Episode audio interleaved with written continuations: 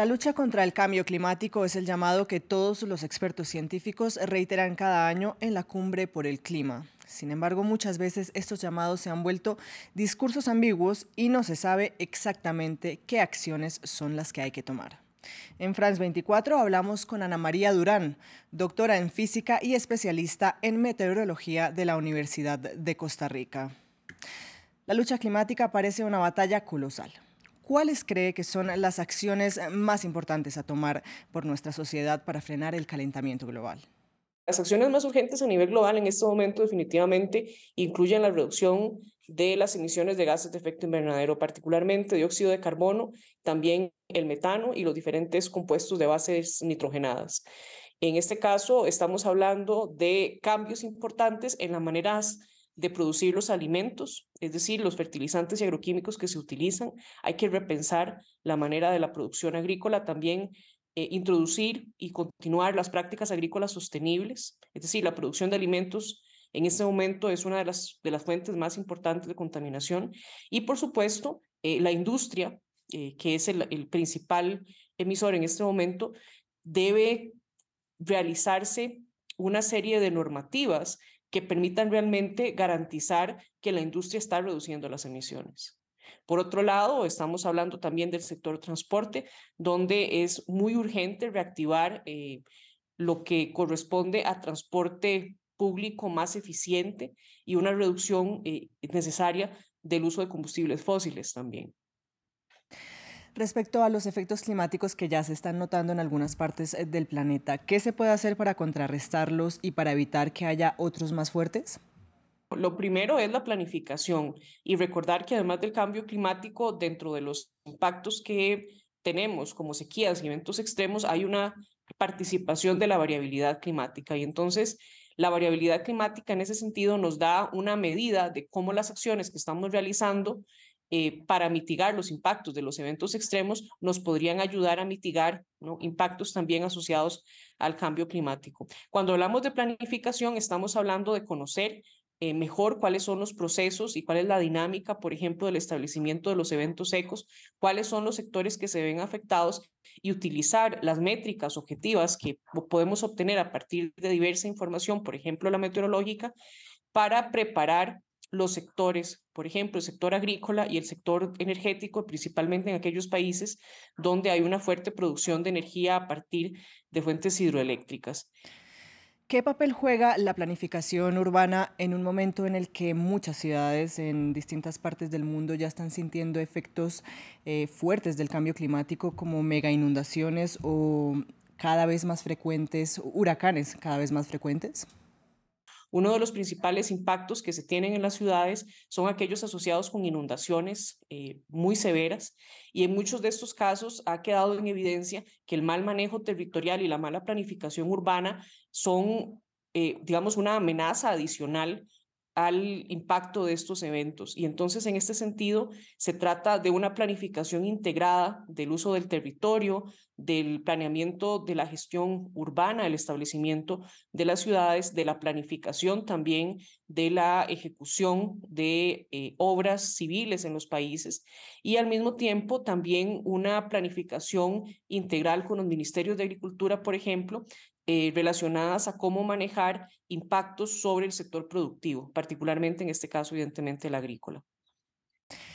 ¿Y qué tan importante es migrar, por ejemplo, hacia unas prácticas agrícolas más respetuosas con el medio ambiente para garantizar la seguridad alimentaria de las distintas poblaciones? Ya se está observando en algunas regiones del planeta donde los eventos de sequía están siendo, o sequía intensa están siendo más recurrentes en el tiempo.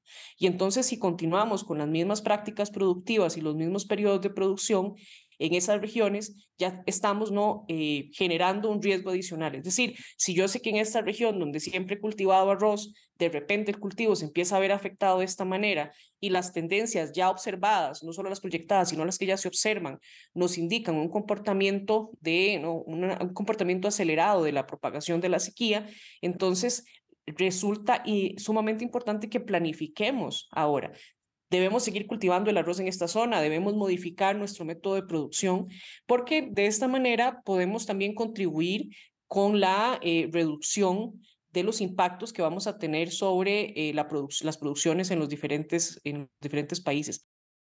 Y respecto al trato que se le da a los suelos en la agricultura, ¿cómo influye este mm, tratamiento de los suelos en la crisis climática? Algo que es muy importante también, por ejemplo, en cuanto a los impactos de la variabilidad del cambio climático, que no siempre los tenemos muy presentes, son los impactos en la calidad del suelo.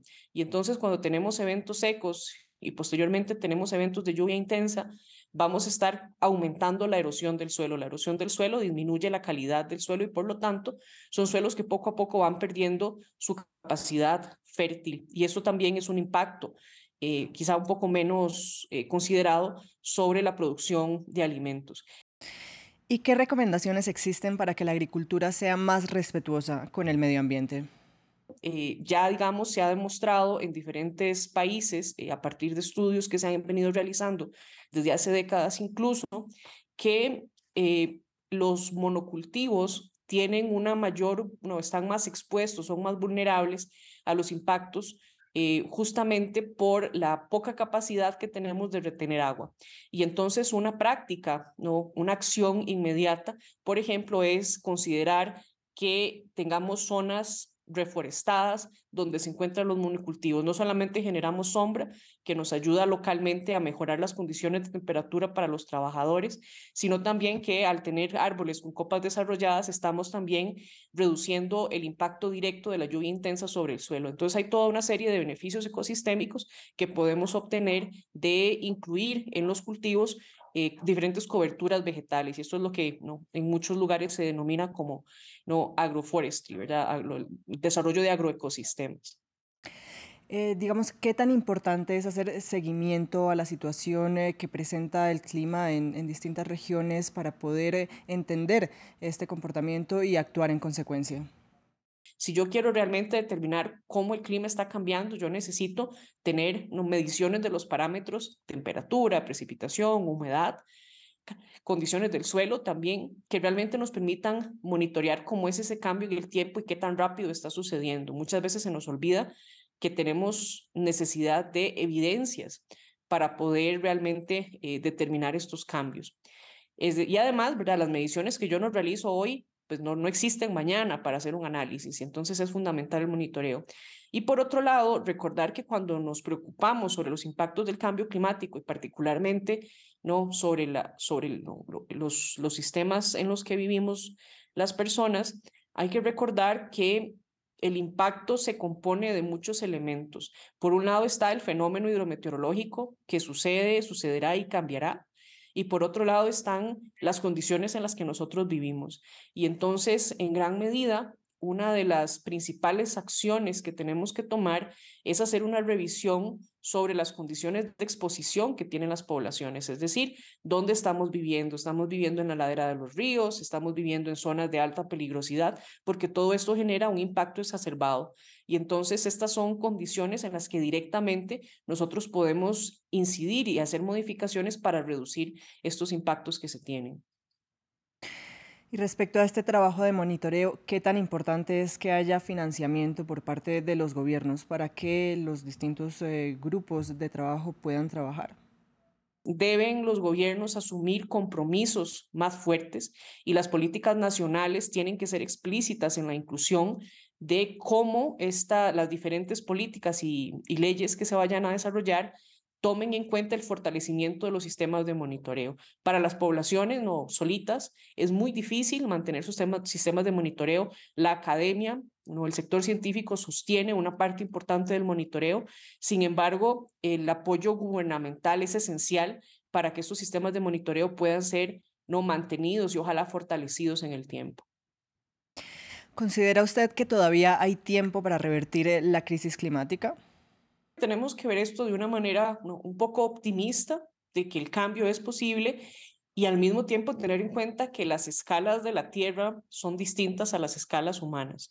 Eso quiere decir que los resultados de muchos de los cambios a través de las acciones que empezamos a implementar hoy, no necesariamente nosotros los vamos a ver. ¿no?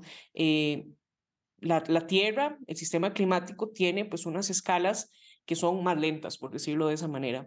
Entonces eso quiere decir que pasan mucho tiempo, pasarán décadas para que los resultados de esas acciones que se implementan hoy sean realmente percibibles. Sin embargo, ¿no? acciones de mitigación de los impactos que se implementan, como mencionábamos anteriormente, en el caso de la planificación agrícola, la gestión energética y también eh, ¿no? la evaluación del manejo de los territorios, es así que las podemos ver de manera inmediata. A, un, a un plazo mucho más corto. Entonces yo creo que el mensaje aquí tiene que ir orientado a que el hecho de que estas acciones vayan a tomar bastante tiempo en ser observadas realmente no es una razón para quedarnos de brazos cruzados y no implementarlas, porque si no, si no implementamos acciones en este momento, lo que vamos a hacer es ir agravando el problema con el tiempo. Hasta aquí este programa especial. Muchas gracias Ana María Durán y gracias a ustedes por acompañarnos. Sigan con nosotros para más información en France24 y france24.com.